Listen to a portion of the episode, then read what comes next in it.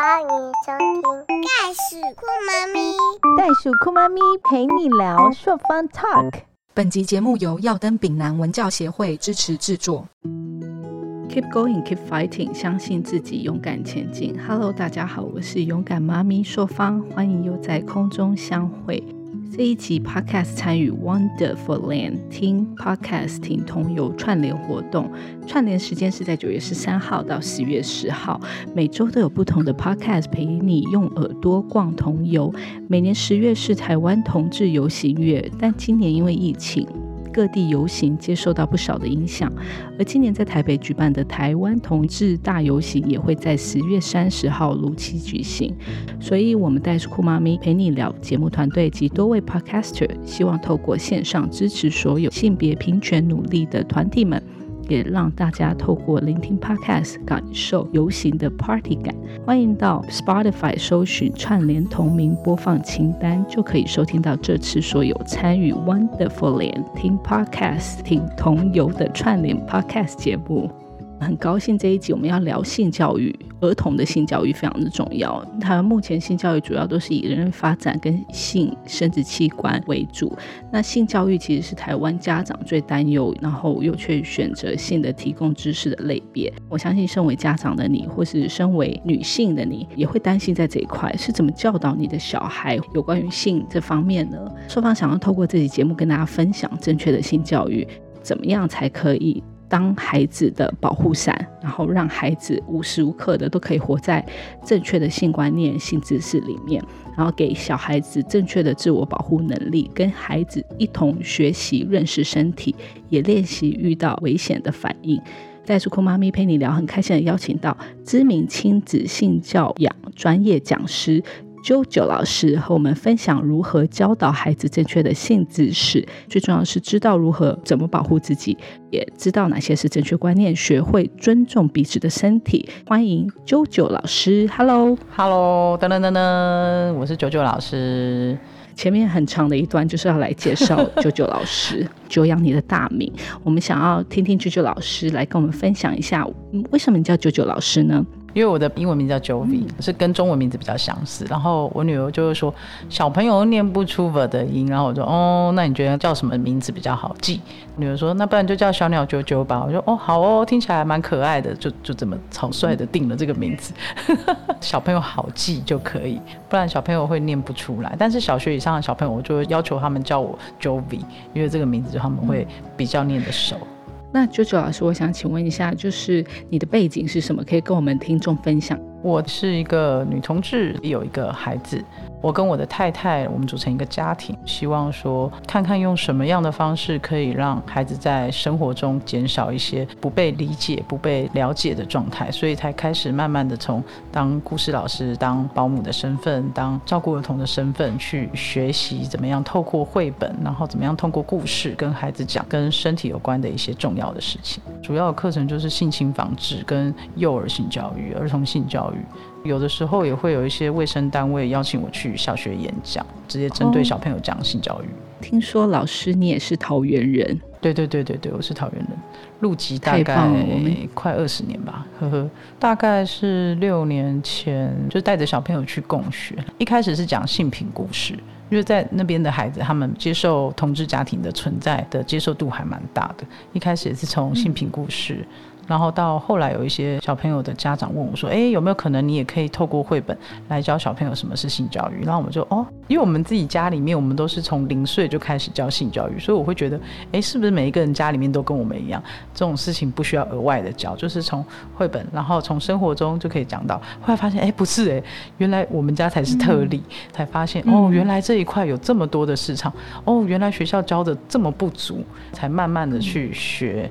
因为家长们想要知道该怎么样让孩子可以理解自己的身体怎么发展，还有怎么来到这个世界，慢慢的增添这些课程。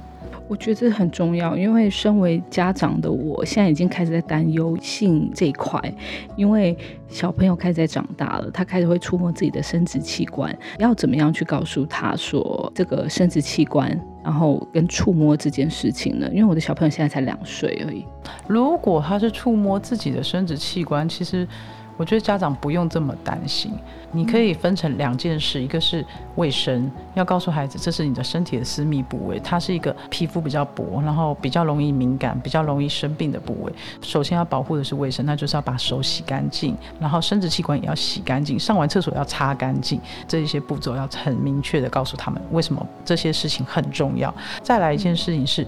隐私，因为这些部位叫做隐私部位，它同时也是赋予了每一个人，你有权利不要给别人看到你的私密部位，也有保护别人不想要看到你私密部位的双重的责任。你可以碰触你的私密部位，可是你不应该在别人看得到你的地方。然后在你碰触你的私密部位的时候，要想想看有没有什么该做的事情要先做完呢？比如说玩具收好了吗？饭饭吃完了吗？澡洗好了吗？该做的事情做完了吗？那如果你都做完了该做的事情，你想要跟自己的身体玩一点点游戏，那你在房间，在自己一个人的房间里，你需要自己的时间的时候，你可以请妈妈先离开房间。那等你跟你的身体玩完游戏，了解一下自己的身体以后，你希望我进来陪你，那我再进来，因为这是你自己的私密的空间，不应该是我在这里陪你，或者是我们在同一个空间的时候，就是让孩子对自己的身体的私密部位有一个属于自己的责任感，让他开始有培养的责任的。我很想了解，说小孩子大概从多大开始就会对性开始有概念？因为对于像我一般的妈妈来讲，可能会觉得说，哦，他可能会再大一点，他会沟通了，他可能会有喜欢的对象的时候，他才开始会有这些反应。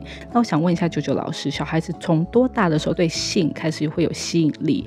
然后性教育的重要性是什么？我觉得对性有吸引力，什么叫做对性有吸引力？是对性器官，还是性行为，还是第二性征的产生？其实每一个孩子，他们从开始会提问的时候，他们就会提出各一种不一样的问题。为什么 uncle 会有胡子？为什么妈妈会有妹妹？为什么爸爸会有小鸡鸡？为什么有的阿贝腿上有毛？为什么妈妈没有？啊，为什么我光溜溜？他们就会一直问。从两三岁的孩子开始会问 why 的时候，他们就会一直一直一直不停的发问。那如果一直不用正式的方式去回答孩子，孩子还反而去会用一些是不是跟身体有关的事情，我不应该说出来。那说出来，我是不会遭到责骂。所以其实孩子会用这种的心态去看待身体。所以反而是当孩子提出这些问题，就是用开诚的心态。哦，因为男生有男性荷尔蒙，那会让他长毛。那男生的身体会有阴茎，会有睾丸；女生的身体会有。乳房会有阴唇有阴道，其实很自然解释身体的构造，这是一个很基本、最简单、最简单的方式去正面的回答孩子。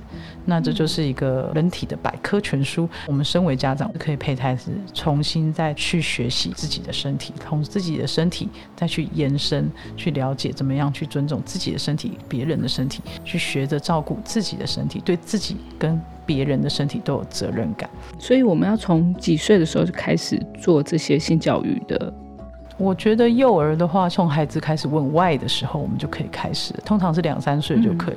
小朋友如果还没有问的话，我们就是先从洗澡引导孩子怎么样照顾自己的身体。比如说，朔方的孩子是男生嘛，你就可以跟孩子说，你是男生，所以你有阴茎，你有睾丸。你洗澡的时候要把阴茎上面的皮，那层皮叫包皮，把它往后推，把龟头上面的冠状沟洗干净，这样才不会有尿垢哦。睾丸外面有一层阴囊，阴囊上面的皮要把它。洗干净才不会水沟啊，肛门也要洗干净才不会有大便哦。就是用这样很简单的方式，就告诉孩子，这些是你的生殖器官。觉得他听得懂吗？听得懂啊。有些家长可能会觉得他们太小了。不不不，他们听得懂。因为我女儿大概两三岁的时候，我们从她零岁，我们就是讲阴道、尿道、阴唇。所以她有一次去公共厕所上厕所，我觉得其实所有尴尬的眼光都是来自于大人，从来不是来自于孩子。That's right。我女儿上厕所的时候，她发现她抽不到卫生纸，然后她的阴唇上。有尿垢，擦不干净，然后他就大喊：“妈咪，你过来帮我擦阴道。”我说：“哎，我说不是阴道，是尿道啦。” 然后我就嘿了一下。你可以想象百货公司很多人的厕所，然后他大叫，然后大家都那样惊讶的看，哇，他讲阴道哎。对，其实所有尴尬的人，他讲的好明确。对我们家都是这样教，所以对他来讲，这些部位就跟眼睛、耳朵、鼻子一样，没什么了不起，它就只是一个存在而已。那为什么是一个存在却不能存在？这是我们华人世界应该要反思的问题。它是一个存在，为什么它不能存在？老师的意思是说，我们在基础的这些教育，有关于性教育的方面，我们先从幼儿开始，先让他们了解何谓正确的性器官的称谓，对吗？对，我觉得先从这个部分开始了解会比较妥当。再来谈第二性征，因为一开始教的叫第一性征嘛，然后再就可以讲第二性征。然后第二性征的改变是什么？当然这会比较难一点，但是孩子总有一天会问为什么妈妈屁股有血？那你要怎么教他呢？就可以好好的从第二性征的开端开始来教。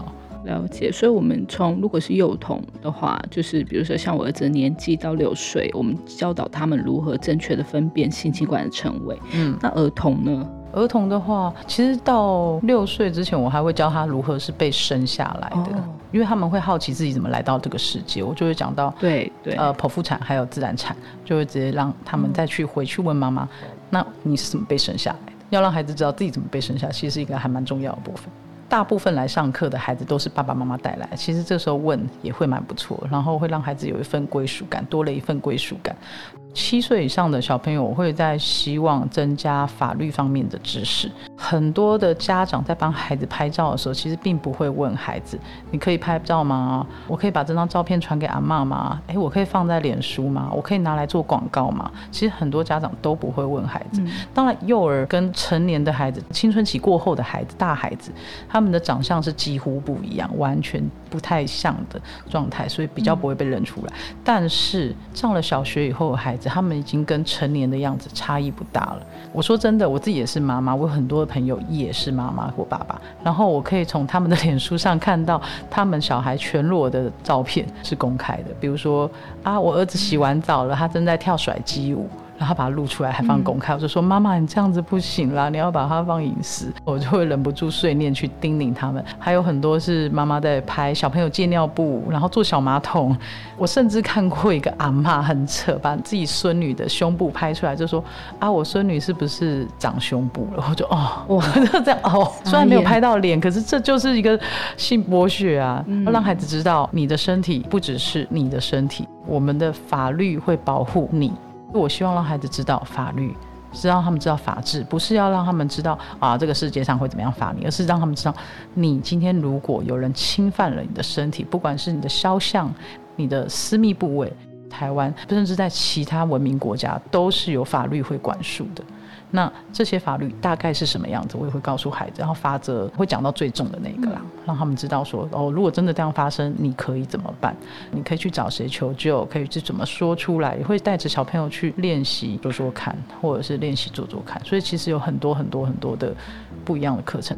小宝宝有小宝宝的上法，大的孩子有大的孩子的上法，所以就会完全不一样的领域。那有关于儿童性侵防治这一块，老师可以跟我们分享一下，在现在的性侵的案例当中，男生跟女生的比例是占多少呢？这个比例，我觉得今年我看到的数据是一个比较好一点的数据。我会这样举比例，是因为在二零一九年的时候的数据其实还蛮可怕。去年是百分之七十五帕，今年降到百分之六十二帕的受害者是未成年人，代表说我们的孩子比较了解怎么样去保护自己的。同样的，我在上这样的课程的时候，小朋友会问为什么是小朋友，是不是因为我们好欺负？我就反问他们说，那我们要不要认真的来学今天的课程？让自己不要成为那个好欺负的人呢？我们要懂得怎么样去保护自己，怎么样说出来，怎么样求助，我们才不会让别人认为自己是一个好欺负的人。我们是有能力的。可是今天如果你还是遇到了不幸，那也不是你的错哦，是欺负你的人他不尊重你的身体。所以我会一直重复这件事情。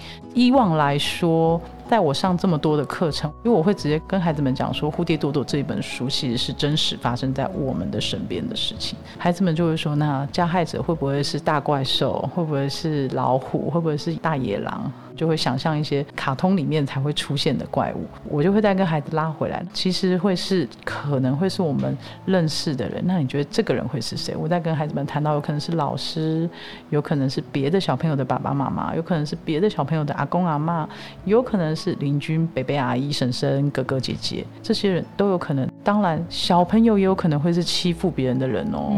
那你自己也有可能在不小心的时候欺负人。让孩子知道啊，对我如果今天跟别人抢个玩具，让别人受伤，哎，我也在欺负别人，我就会把性暴力降为是暴力，去跟孩子们谈一个伤害的过程。每一个人都有可能会在任何一个环节，有可能会形成某一个故事主角中的假孩子。我们要怎么鼓励他们去勇敢的讲出来呢？其实，在这个部分呢，孩子愿不愿意讲出来，其实是。如果他是在身边的事情，或他在学校发生的事情，他们通常会认为说啊，对方已经道歉，我们为什么要说？比如说我的小孩，他在一年级的时候，班上有一个孩子去脱了另外两个孩子的裤子，其中 A 童的爸爸妈妈就是隔了还蛮久才知道这件事情，甚至是我去问他，他还不知道，然后我才跟他讲有这件事情发生。因为这个脱别人裤子的小孩，他并没有学会教训，只是表面上道了歉，然后实际上还在继续。做一些侵犯他人身体的事情，所以我们才打算介入。那像这样的状况的时候，很多孩子他们会遇到这些事，他们觉得学校老师已经叫他道歉啦，我干嘛还要说？为什么孩子会不愿意说出来？他觉得我跟你说有必要吗？你又不相信我，你又不能做什么？你有帮帮助我吗？站在孩子的角度是这种这种心态。嗯，那我们要让孩子怎么样减少这样的心态？在生活中多陪伴他，多支持他。像硕芳自己是心理系，其实你可以了解游戏治疗的存在是一个很大的一个价值性的。游戏治疗是透过游戏让孩子说出来他的感受，但是你回到家庭，其实要做出这些比较专业的陪伴与治疗。因为我自己本身有修游戏治疗讲师证照了，然后要去做到这一块的话，其实是有一点困难。我今天如果这样跟你问说：“嘿，说芳，你今天过得好吗？有没有不开心的事啊？”你不会跟我说啊，孩子也不会跟你说啊。不如我们就是好好的陪伴孩子，每天放下三 C，关掉手机，关掉电脑，陪孩子十五到二十分钟，三十分钟。陪着孩子玩，陪着孩子聊天。小一点的宝宝们就是玩具，玩玩具，玩玩具，然后让他放松了，调个闹钟，跟他讲，我们玩到这个时间，我们的游戏时间就结束，我们一起把玩具收起来。玩具收起来以后，换你告诉我，今天在学校里面最喜欢上什么课啊？诶，中午午餐吃了什么好吃的东西啊？诶，下课的时候你跟谁一起玩，玩了什么东西？老师今天有没有生气骂了谁？参与他的生活，就是参与他生活。当孩子聊出来，老师生气骂了谁，其实你可以听得出来有没有讲到一些不对的事。也可以问说，那有没有跟身体有关的事？不管是你的还是别人的，我都想要知道哦。让孩子就会一次一次的说出来。所以我们家小孩就是学校包大厅啊，对。但是学校任何的事情，就是他会知道老师有处理好，可是他还是要记得跟我说。前几天看到一个新闻，就是有关于，我觉得这个还蛮常发生的。不管是在电车上，或者是在公车上，你常常会看到小朋友都学生哦，或者是女性站出来说有人去触碰她的身体。那其实这在早期来讲，其实大家都上过学、搭过公车，这种事情其实还蛮常发生的，只不过不敢去当那一个站出来讲的人。如果有小孩这样子跟我们说，或是你有听过类似这样的案例，我们要怎么样教导他们，怎么样站出来去说吗？我自己在上课的过程，性侵防治的课程的时候，我会模拟一些课程，包含你刚刚讲到在公车，可是我会把公车这个事件，我会放在小学、中高年级，他们那个时候比较可能自己搭公车上下学。遇到这样的时候，如果人碰触你的身体，你可以先蹲下来，就不要再让他摸了，再往前逃，或者是往后撞，让他跌倒。总之先。离开那个危险，再来是在公车是一个密闭的场合，所以你可以去跟司机说，请你开到警察局，有人性骚扰，有人性猥亵我的身体，他摸了我的胸部，他摸了我的臀部，他摸了我的下体，你可以直接说出来，因为这些行为都是不对的。但他如果碰触你的其他的身体，你觉得不舒服，一样是性骚扰，也是不对的，是违法的，你一样可以去告他。当你要去说之前，你或许可以大叫。让其他的人帮你看是谁做了什么事，他可能手还在你身上，就不要让你自己成为唯一的目睹者，多一点证人，多一点人看到。他们同样是在法律上的证明，因为在我们的法律目前有一个很大的问题是，你如果证据不足，就代表了对方可能不会是那个加害者，所以我们也会希望孩子知道，在什么样的状况你可以怎么收证，怎么样去求救。如果在路上遇到了什么样的状况，你可以去便利商店，去哪里，去警察局。当然警察局也难找了，因为通常很少警察局。那什么样的？地方比较适合求救，该怎么求救，我就会陪孩子练习，对，让孩子练习。我就会用布偶啊跟孩子练习，让他们觉得很好笑。可是如果是上实体课的话，就会很累，就还要陪他们练习如何逃跑，看着家长在陪孩子练习。因为我不可能对十二个孩子啊、十五个孩子啊一个一个练，所以就会换家长陪着孩子练。他们如果没有先练习，遇到了事情的时候，他们会不敢讲出来。比如我自己的一个朋友的朋友的小孩，七八月的时候，他去安亲班走回家，就是才刚开始解封可以送安亲班的时候，小孩自己从安亲班走回家的路上，在桃园遇到了恋童癖色狼尾随，然后从大腿一路摸到臀部。小学四年级的妹妹完全不敢讲，直接逃回家，一直哭，一直哭，哭到妈妈回来才讲出来。其实他当下就可以先求救，他可以靠自己的能力先去求救了。但是为什么他不敢讲？因为从来没有人告诉他可以怎么做。我们不是要责骂孩子，而是我会心疼这个孩子，竟然下午两三点的事情拖到了妈妈回来六七点才有人来帮助他。我是心疼孩子的。可是为什么孩子发生了这样的事情？一个家长口中自律自主、独立的孩子遇到了这样的事情，他会没有能力去说出来。因为家长从来没有想过，坏人就有可能会在孩子的身边。总结老师刚才讲的，性教育的第一道防线永远都是在家庭这一关。因为不管是熟识的对象，或者是说呃认识自己的性器官，陌生人，对，当孩子遇到侵犯、遇到不恰当的对待的时候，他们第一个一定要懂得如何跟家人开口。不仅是要防范像老师说的陌生人，熟人也是我们预防的对象。那生活中陪伴孩子认识身体的正确名称啊，尊重孩子身体的感受，父母陪伴孩子练习表达不要，同时也是就是性教育课程里面很重要的一个一环节嘛，对不对？嗯，对。因为像我自己本身，我有一个例子，就是我子女快国小六年级，曾经他露出很不开心的表情，我问他说怎么了嘛，他就说刚才那个阿姨直接摸我的脸。当他这样子讲的时候，我就知道这是我的功课来了。那个时候我还没有小孩，我还在怀孕当中。那我就跟他说：如果你不喜欢，即便是女生哦，不见得说是男生触碰才会不舒服。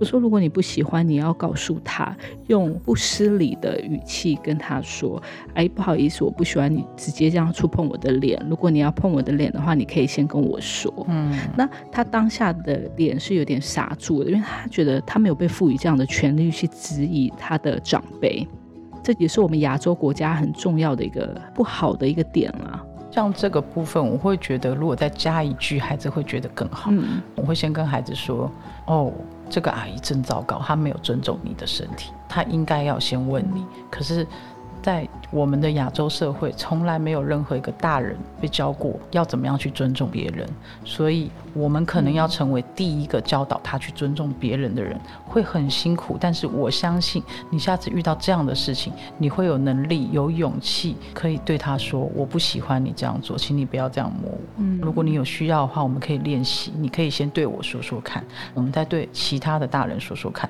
遇到下次有这样的人，不管他要怎么碰你的身体，当他的手过来。你就可以先跟他说不要，不要靠近我。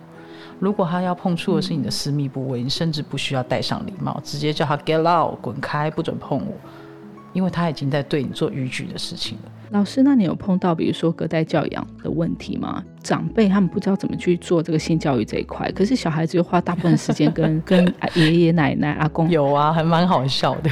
对，那有什么样的例子？有一次，有个弟弟来上课，他非常非常生气的跟我说：“阿妈每次都把我裤子脱掉，看我的小鸡鸡有没有长大。”我就哦，那真的是一件很糟糕的事。他这样的行为在法律上面其实已经是违法了，但是因为你很爱妈妈，所以你也不会去举发他。可是你觉得你的身体被侵犯了？他说：“对，而且我跟妈妈讲，跟爸爸讲了，也没有改变。”我就看着妈妈说：“妈妈，请你下次保护孩子，站在孩子面前保护他，因为。”他是你的爸爸妈妈，他不是孩子的爸爸妈妈。他已经尽全力做他可以做的事情，现在换你要站出来保护他了。我就会直接这样跟妈妈讲，跟爸爸讲，然后让他们知道这是你们该去做的事情，而不是要让一个幼稚园的小朋友一直一直去为自己的身体孤军奋战。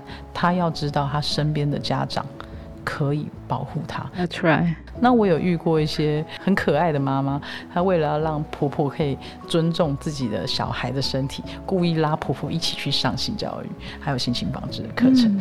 有一次我在跟小朋友上课的时候，我就跟幼稚园小朋友说：如果你觉得你已经长大了，阿公阿妈还想要帮你洗澡，但是你不想要被他洗澡的时候，你可以跟阿公阿妈说：“我长大了，我可以自己洗。”这时候一个阿妈就跑出来说：“奈五，我孙长五岁呢，我孙女才五岁，她怎么可能会自己洗澡？”我就我就觉得我可以了解那个妈妈为什么要带阿妈来上课，我就觉得哦，阿妈还蛮需要被教育的哦。她对，她是主要是要被教育的对象。我的小孩四岁就可以自己洗澡，但是我都会在旁边，就是隔着分离浴室的玻璃陪着他，陪到他大概六七岁，确定洗得很干净的状态，我才可以完全的安心让他自己洗。让孩子学着照顾自己的身体，他才会比较有能力去对于一些不当的碰触、不当的感觉，他是可以明确说出来。哎，比如说我的女儿，因为停课不停学期间，我帮忙朋友照顾他们的小朋友，因为那时候我也完全停课，然后就一次带三四个，一个男孩就是直接笔直的站在我女儿的面前，大概距离鼻子对鼻子只剩十公分的距离，然后我女儿就说：“请你不要这样靠近我。”你靠近我太近，你的鼻子让我觉得这是一种不舒服的性骚扰。那个男孩就爆炸，Boom. 他说：“我哪有性骚扰你？我连摸都没有摸你。”我就笑笑的说：“其实一个眼神，一个呼吸，让对方觉得不舒服，也是一种性骚扰哦。”男孩回到家，他妈妈又跟他讲了很久很久，他才知道任何人的感受，你只要让对方不舒服，侵犯了对方的身体权，你就在侵犯他的身体。所以，就是老师刚才讲到一个很重要的一点，就是你要去分辨什么叫做性骚扰。因为大家长久以来的观念是，我要触碰你，然后我必须要有呃所谓的阴茎的插入，这才叫做性侵害、性骚扰，那叫做性暴力的。对，我们叫性行为？早期我们的观念就是，只要碰了对方的嘴巴，吃了对方的口水，我们就有可能怀孕。那是很早很早很早以前的偏见啦。对，比如我自己有在追那个淑女啊，我就觉得还蛮好笑。他们不小心租到 A 片，然后小朋友看到 A 片的时候，那一段应该，因为我们才刚追完第一季。所以我们还记忆非常鲜明。小嘉玲就说：“那个阿姨为什么要蹲下来，一直滴滴数滴滴数，啊，那一直数一直数。”阿妈就给我被供说：“哦，因为那个阿北中毒了，所以阿姨冒着生命危险把毒吸出来。”我说：“ 我就心里想，哦，想说很荒唐，有什么不能讲吗？”但是其实回到我自己也发生过性行为，但是我并不知道那是性行为。为什么会有这种状况？因为在我们比较守旧的性行为，就是以繁衍下一代为主。要目的去教育小朋友什么叫做性行为？那时候的性行为只有教导什么是阴茎，什么是阴道。那女生的身体有一根阴道，男生的身体有一根阴茎，阴茎插入阴道就叫性行为。所以很多很多人会在不要发生性行为哦。所以我可以发生口交吗？我可以发生肛交吗？我可以用手碰触别人的胸部吗？我可以用手去碰别人的阴茎吗？这些其实碰触他人的性器官就是一种性行为。只要有一方未成年。只要有一方不愿意，都是性暴力。所以在教小朋友这一块，上小学的孩子，我会再加入这一个部分，因为我是觉得，他们也慢慢的够大了，他们开始会踏入青春期，会想要谈恋爱。那谈恋爱之后，他们要知道，如果对方连牵手都不想跟你牵，你硬要去牵他的手，你也是一种性骚扰。从你的谈话让我感受到，性教育就是一个爱的教育。然后你是在教导说，从小做起健康的亲密关系，觉得就是一个简单的生活的味教吧。那我们接下来进入我们的家长听友有来讯，有一些问题想要问我们的九九老师，有关于亲子的性教育观念这样，所以老师开始接受我们的问题吗？OK OK，来吧来吧，好。第一个问题就是说，每天其实都在电视上或是报道上看到一些性相关的不幸事件发生，家长都很担心，说要如何教导小孩子保护自己，性行为及性的目的好像说的不大清楚，家长要如何跟孩子一起去学习？其实刚才已经有小部分的 cover 到了，有关于就是如何保护自己。老师刚才也有说，我们就是可以怎么样子去求救。那老师这边还有什么东西要补充的吗？我觉得这个部分我们可以再加入一个部分，就是你也要跟孩子谈，如果你今天成为新闻上这样的伤害别人的加害者，嗯，你也会成为违法的人。法律上可能会给你什么样的制裁？当然，小小孩我通常是不会用新闻去带入，因为对他们来说新闻实在太可怕。小学生以上，我才会用新闻去跟孩子讲，然后各种事件、各种主题，让他们去思考该怎么办。我在上课的时候会跟家长们上到这个部分是家长的课程，家长们让孩子在生活中知道自己对什么样的东西是会过敏的，什么样的物件是对自己的身体不好，并不是每一种药物对每一个人的身体都是一。样的反应，但是孩子有能力知道这件事吗？他们不一定知道。哦。比如说我在跟他们上课的时候，我跟他们举一个英国十八岁女生，她到夜店带了一个可以信任的朋友去了一个安全检查的夜店，OK，人时地物都 OK 了，她满十八岁，她合法了。结果她喝了一杯陌生人给的饮料，那杯饮料掺入两三种迷奸药，他不是因为被迷奸昏倒，他是因为过敏，整个人抽搐。这个时候，我们的孩子知道。不要随便拿陌生人给的东西吗。你在一个不够安全的环境，或是不信任的环境，你要吃离开眼睛的食物吗？或者是你的饮料离开眼睛以后，你还要喝它吗？所以这个部分其实也是一个延续的课程。我不是一个看到新闻 D N，我会从新闻延续。所以我的小孩，因为他可能上了非常非常非常多，他就说：“妈咪够了，我觉得太多了。”他就会自己走掉，就呃好难过，好想要继续讲下去哦。对。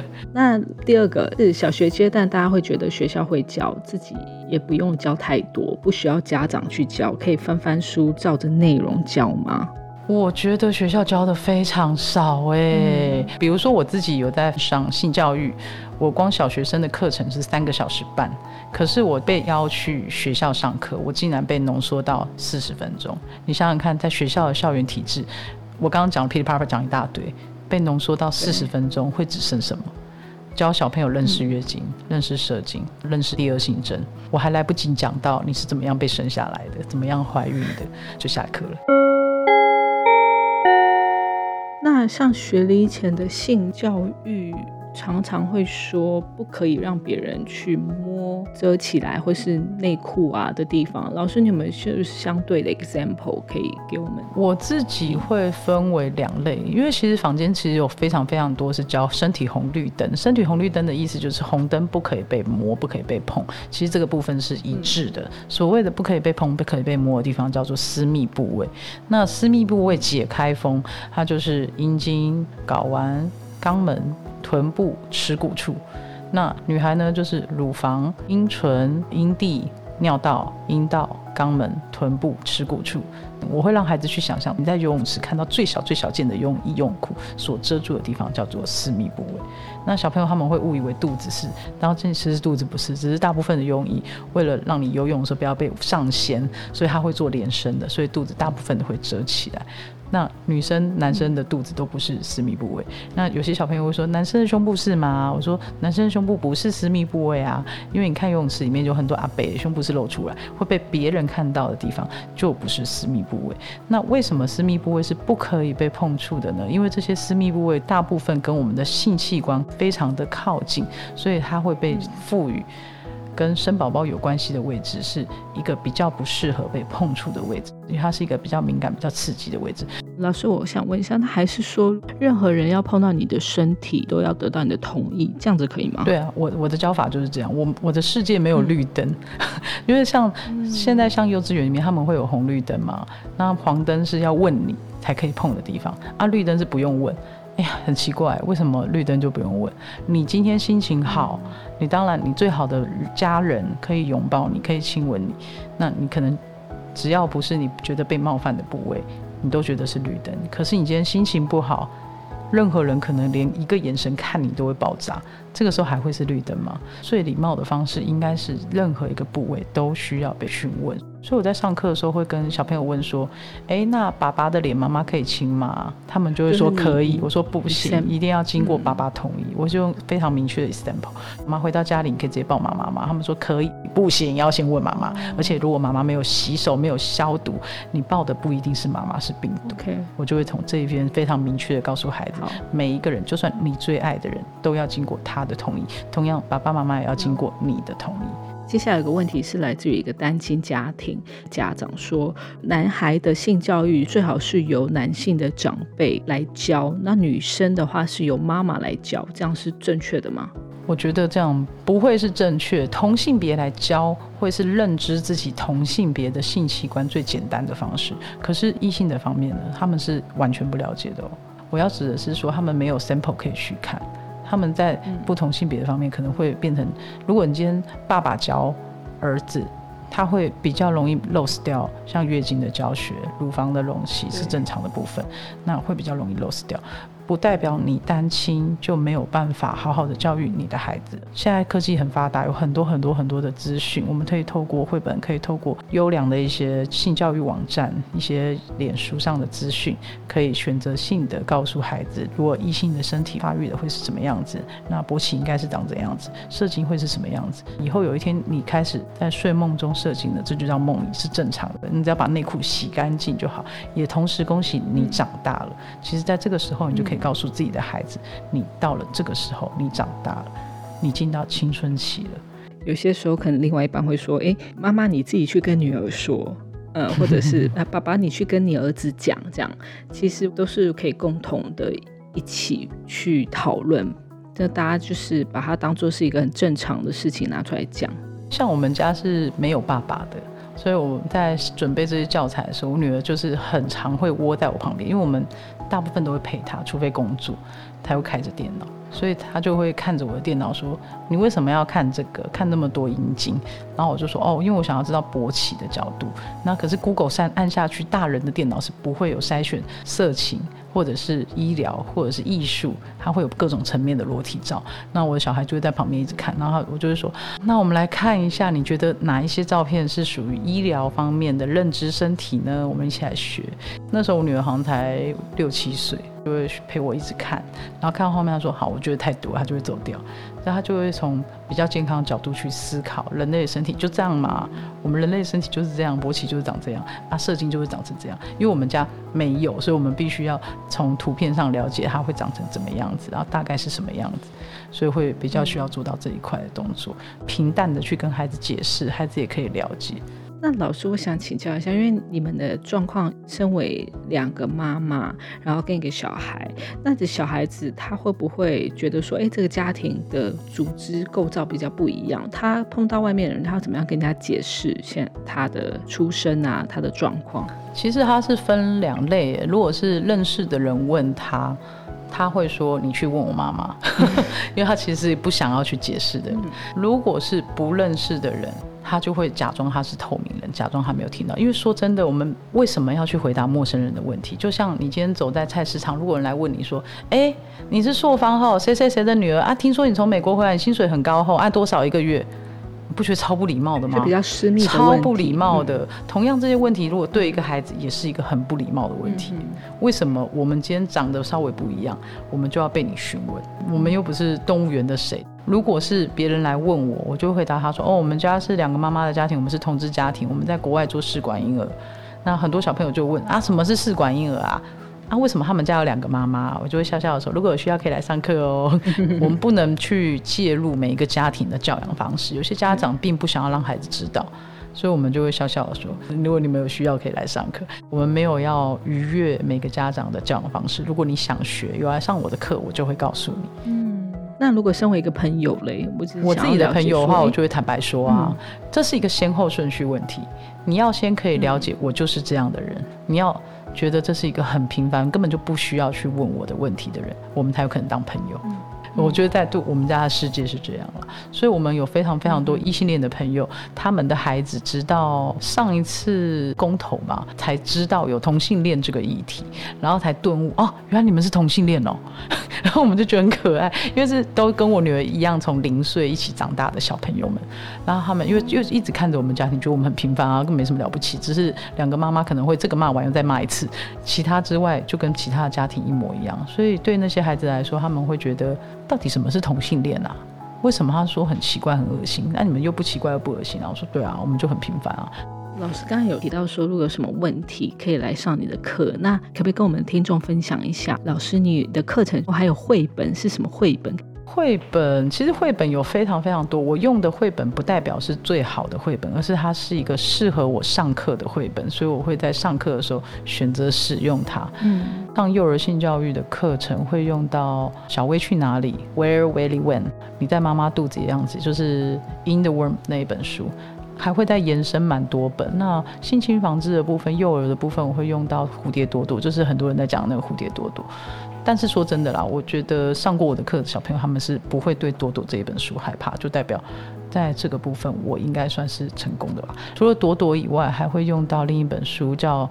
在台湾已经绝版的那一本叫《不要亲我》，不要亲我，我觉得这一本是一个很适合跟幼儿讲怎么样去尊重别人的身体，怎么样 How to say no 的一本很可爱的绘本，带着小朋友就在游戏中，最后就是 K P ending 然后带着游戏去学着怎么样去说出来，你可以被说出来，你不舒服你就可以说出来，当然你没有勇气说出来，那也不是你的错，要让孩子知道你没有做错事情，也是让孩子在课程中。